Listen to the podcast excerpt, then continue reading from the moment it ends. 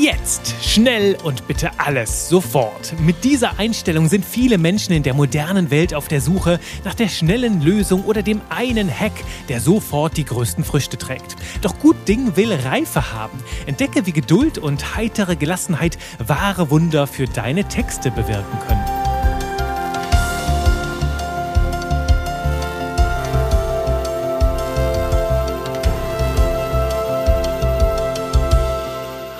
Hallo und Bonjour zu jede Menge knisternder Buchstabenerotik mit mir, Juri Keifens, deinem Lieblingstrainer für modernes Copywriting.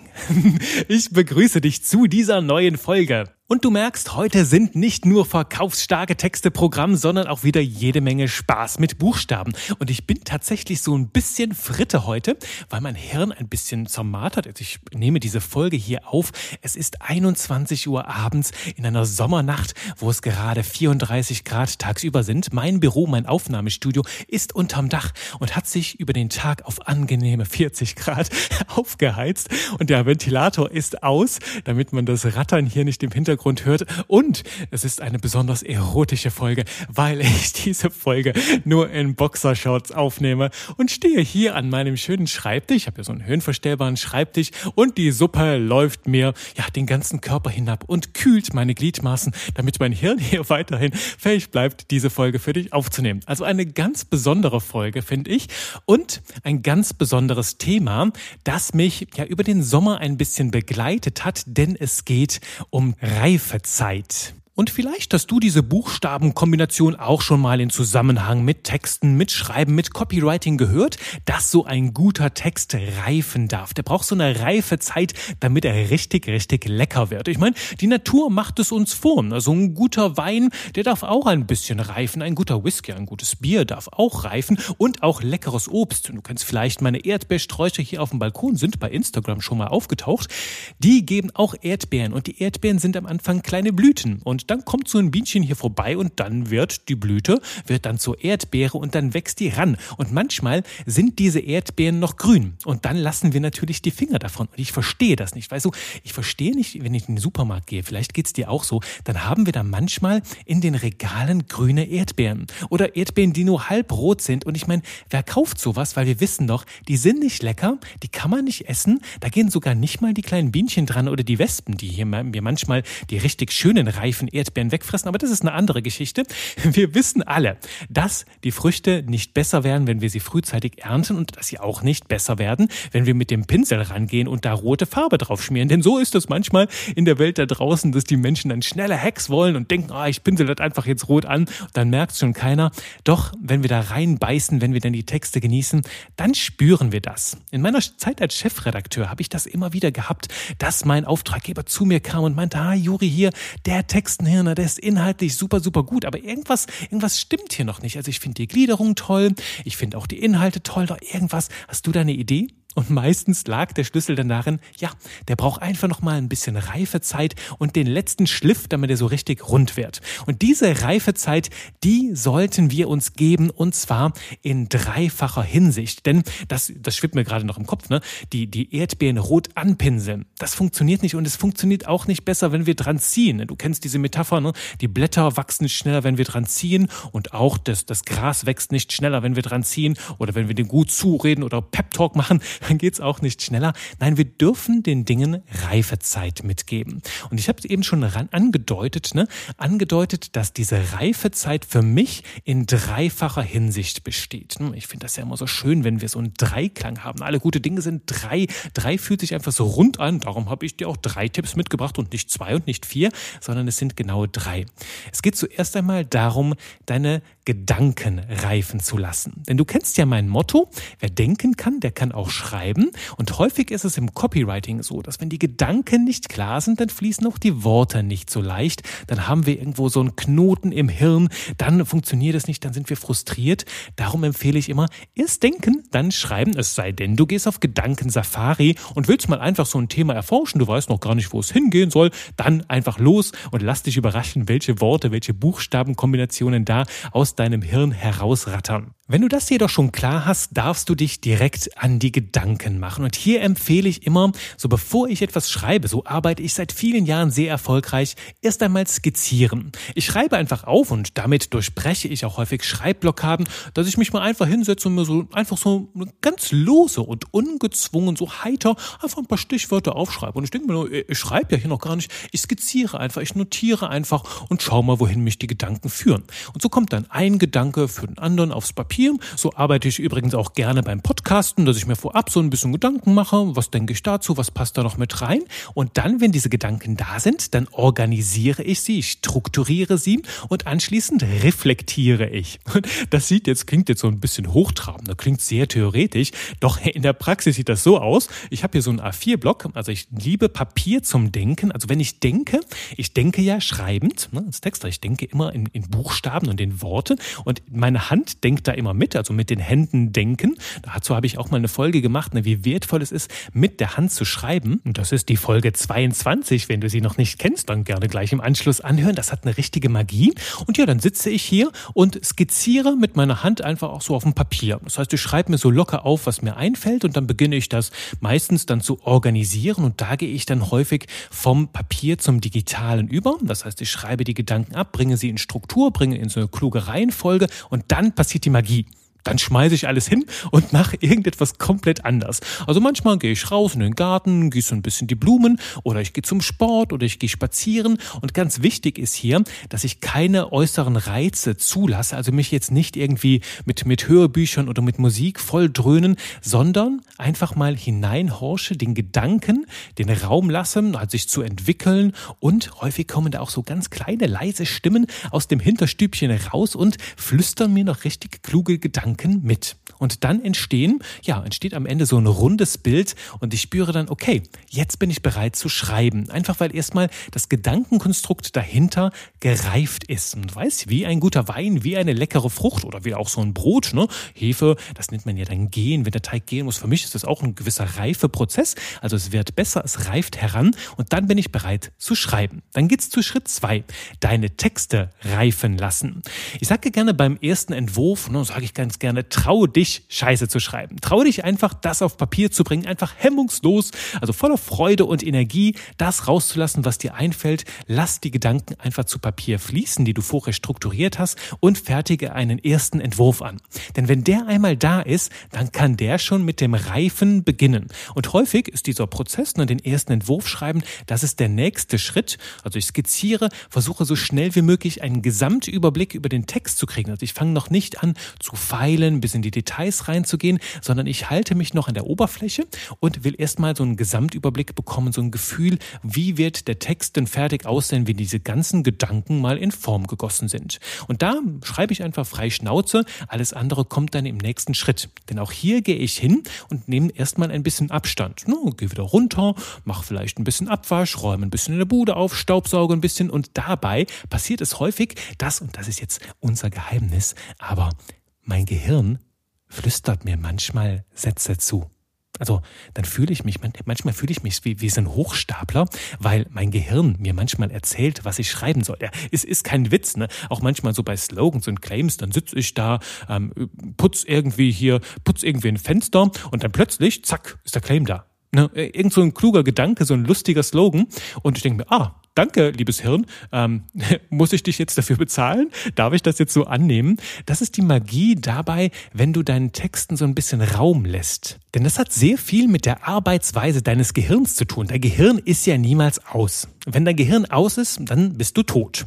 Und bis dahin denkt es weiter, denn auch nachts, während du schläfst, strukturiert es Themen neu, organisiert die, die Gedanken des Tages neu, ne, verdaut Informationen und es ist halt die ganze Zeit aktiv. Und wenn wir an so einer Sache uns richtig die Zähne ausgebissen haben, das ist wie so ein Trainingsreiz ne, in der Muckibude, dann machst du halt mit dem Bizeps so bis dahin, wo es weh tut, bis es nicht mehr geht. Und dann machst du noch eins weiter. Und dann weiß dein Mucki, okay, ich muss wachsen, so geht das nicht. Und genau so wollen wir das auch mit unserem Hirn haben. Wir wollen dem Hirn sagen, du Hirn, hier Text, Text muss perfekt sein, muss richtig gut sein. Und ja, ich muss hier, ich will hier noch diesen Durchbruch haben. Und dann weiß das Hirn, ja, okay, ist uns jetzt vielleicht noch nicht gelungen, aber ich verspreche dir, ich arbeite weiter dran. Mach du jetzt mal hier ein bisschen Fenster putzen und Abwasch und ich melde mich, sobald ich was hab. Und so arbeite ich seit vielen Jahren sehr erfolgreich mit meinem Hirn, denn es arbeitet dann hinter den Kulissen weiter. Du hörst es nicht, du siehst es nicht, bis es auf einmal da ist und wie so ein Pro verrückter Professor einfach mal den Kopf zur Tür hereinsteckt und sagt, hallo, ich habe hier eine Idee, ist das was?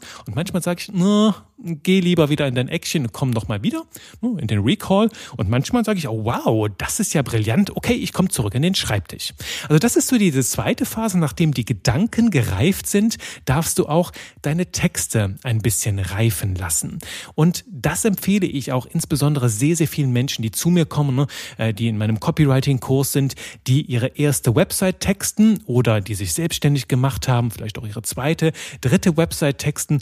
Ich mache Mut dazu, dazu, eine Website rauszubringen und eine Website fertig zu texten. Denn selbst eine Website, die nicht 100% ist, verkauft immer noch besser als eine Website, die es gar nicht gibt. Und das ist die Magie. Wenn die Sachen nämlich mal geschrieben sind, dann können wir daran feilen, dann können wir optimieren und dann fällt uns auch in Austausch mit der Zielgruppe noch was auf. Und wenn andere Menschen das lesen und dann Fragen haben, Hinweise geben, dann weißt du ja, ah, okay, daran kann ich jetzt noch arbeiten, das ist der nächste Schritt.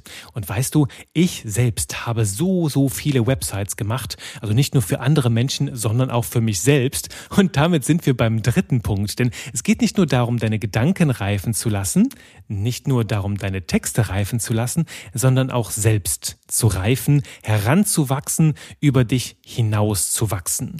Denn damals sind wir wieder beim Punkt, bei meiner ersten Website, die habe ich damals zum Start meiner, meiner Selbstständigkeit, habe ich die in Squarespace angelegt, also so einem, einem Baukastensystem, wo du deine eigene Website aufbauen kannst. Und die sah dann auch schon ganz schmuck aus, hatte auch nicht viel, hat aber damals ihren Zweck getan. Und wenn ich das heute sehe, denke ich mir, oh mein Gott, wie konntest du nur? Doch hier gilt der Spruch, ne, wenn dir deine Anfänge Anfänge nicht peinlich sind, dann bist du zu spät gestartet, dann hast du zu lang gewartet. Und so war das damals. Und weißt du, damals fand ich meine Website richtig, richtig toll. Ich habe das damals einfach gemacht, so gut ich konnte, so schön ich das irgendwie rausbringen konnte. Und die hatte damals schon richtig viel textliche Raffinesse. Das war schon natürlich von Anfang an gegeben. Und mit der Zeit hat die sich dann weiterentwickelt. Ich habe immer mal wieder dran gearbeitet. Und da war so ein kleiner Webseitenbastler. Und ähm, dann habe ich die irgendwann halt komplett neu gemacht. Habe ich die from the scratch programmieren lassen und sie bis heute immer wieder optimiert. Und die Website ist bis heute etwas, wofür ich sehr, sehr viel Lob bekomme, wo auch viele Menschen bei mir buchen, weil sie dann, dann sehen, wow, geile Website, überzeugt. Ne? Also er zeigt auch das, was er kann auf seiner Website, das ist eine Copywriting-Kostprobe und war sehr, sehr lange glücklich damit. Bis, ja, bis vor wenigen Monaten. Da habe ich nämlich hinter den Kulissen, das ist jetzt ungefähr ja ein, eineinhalb Jahre nach diesem Website-Start, habe ich mit einer neuen Website begonnen. Und viele fragen mich jetzt, wenn ich das in den Teilnehmerinnen und Teilnehmern aus meinem Kurs äh, spreche ich darüber, gibt so ein bisschen Einblick hinter die Kulissen, warum und wie ich das mache und was als nächstes ansteht. Und viele sagen, hey, die ist doch super, ich wäre so froh, wenn ich so eine Website hätte. Wie geht's denn jetzt hin? Und wo ich dann sage, ja, wenn du dann einmal dieses Bild davon hast, wie es als nächstes aussehen kann, wie das nächste Ding ist, das nächste große Ding, das das alte nochmal in den Schatten stellt, dann findest du das alte natürlich, ha, grottig, ich würde die Website am liebsten direkt vom Netz nehmen, aber nur weil ich weiß, wie schön jetzt das nächste Ding ist. Und die Magie ist, vor eineinhalb Jahren, als ich die Website getextet und gebaut habe, da wusste ich noch nicht weiter, ne, da, da war das so das Schönste, das Höchste der Gefühle, was ich mir vorstellen konnte, doch in dem Weg, auf dem Weg nach heute, bin auch ich weiter gereift, habe mich weiterentwickelt, habe mit sehr, sehr sehr vielen Menschen zusammengearbeitet, mit vielen Selbstständigen, mit vielen Marketing-Genies. Auch die große Freude, mit vielen Performance-Marketern zusammenarbeiten zu dürfen. Also sowohl mit, mit Selbstständigen, die halt die Magie des Copywritings gerade erst entdecken, wie auch sehr viele Genies, die schon sehr tief da drin stecken, mit denen ich auf einem ganz anderen Level kommunizieren kann. Und all das hat mir sehr, sehr viel Freude gemacht, macht es mir bis heute auch und all das fließt jetzt weiter dort mit hinein und erweitert auch mein Angebot, das heißt auch mein Kursprogramm wird immer besser und äh, übertrifft sich immer wieder selbst und all das bereichert natürlich auch meine Website. Denn meine Website ist Ausdruck dessen, wer ich bin, wofür ich stehe, was ich tue. Es ist quasi meine digitale Visitenkarte, insbesondere als Texter ist das so eine Kostprobe dessen, was ich kann. Und das ist bei vielen Websites da draußen ne, von, von Selbstständigen auch ein Aushängeschild, wo du dich präsentieren kannst auf deine Art und Weise und halt auch zeigen kannst, ne, was du alles Schönes zu bieten hast. Und darum ist so eine Website ist wie ein leckeres Buffet. Wenn die richtige Zielgruppe dorthin kommt, dann ha, soll das einfach unwiderstehlich sein. Die Menschen fangen oben bei den ersten Nuggets an, bei den ersten Appetithäppchen und merken dann gar nicht, wie sie sich eins nach dem anderen reinschaufeln, bis sie unten super satt und super glücklich ankommen. Und das ist das Ziel. Wenn du weiter wächst, darf sich auch deine Website weiterentwickeln. Darum ist das die Essenz aus dem dritten Punkt. Gönn dir selbst die notwendige Reifezeit. Also gib den Dingen Raum, damit sie auf deine Art und Weise entstehen dürfen, damit sie sich entfalten können. Vergleiche dich nicht mit irgendwelchen Wettbewerbern oder anderen Websites, wo du denkst, wow, die sind toll oder so, denn die sind natürlich auch Ausdruck dessen, wofür andere Menschen stehen und was sie bewegt, wie sie sich entwickeln. Und wenn du da zu sehr nach links und rechts schaust, dann verweigerst du dir, zerstörst du dir deine eigene reife Zeit. Darum schau lieber in dich selbst hinein und gib dir den nötigen Raum, dich zu entfalten. Grundsätzlich mache ich also Mut dazu, den Druck rauszunehmen. Also richtig entspannt daran zu gehen, nicht mehr verbissen und verkrampft, denn wenn du verbissen rangehst und wenn du verkrampfst, dann entsteht so eine Art Widerstand in dir. Ne? Du wirst halt verkrampft und du musst sehr, sehr viel kämpfen, um dich selbst in Bewegung zu bringen. Alles wird schwerer, alles wird zäh und klebrig. Und stattdessen geht's viel, viel leichter, wenn du ein bisschen witzig und frech und schlagfertig an die Sache herangehst. Und das meine ich mit einem Zustand der heiteren Gelassenheit. Also einfach locker, flockig, so mit bisschen positiver Grundstimmung Stimmung, ein bisschen spaßig, entspannt, freudig, denn halt auch aus diesem, aus diesem Spirit heraus, da entsteht Witz, da entsteht Schlagfertigkeit, auch Persönlichkeit kommt da zum Ausdruck. Das ist so dieser Sweet Spot, wo alles so viel leichter gelingt.